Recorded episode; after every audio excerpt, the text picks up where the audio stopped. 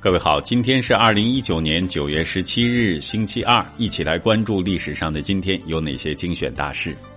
七百四十五年九月十七日，杨玉环被册封为杨贵妃。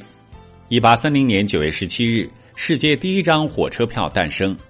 一八七一年九月十七日，第一国际的一次重要会议——伦敦会议召开。一八九四年九月十七日，中日甲午海战，邓世昌壮烈殉国。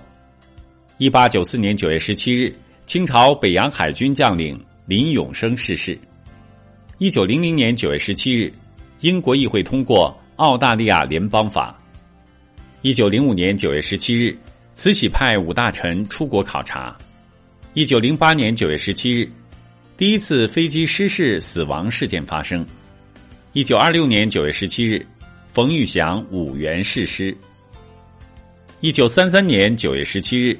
中共严明党纪，反对腐化。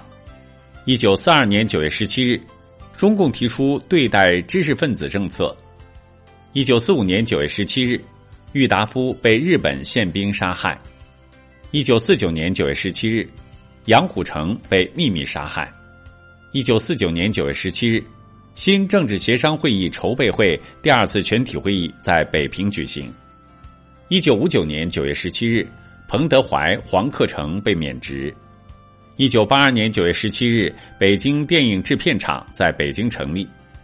一九八八年九月十七日，第二十四届汉城奥林匹克运动会开幕。一九九一年九月十七日，白鹿洞书院首次发现清代试卷。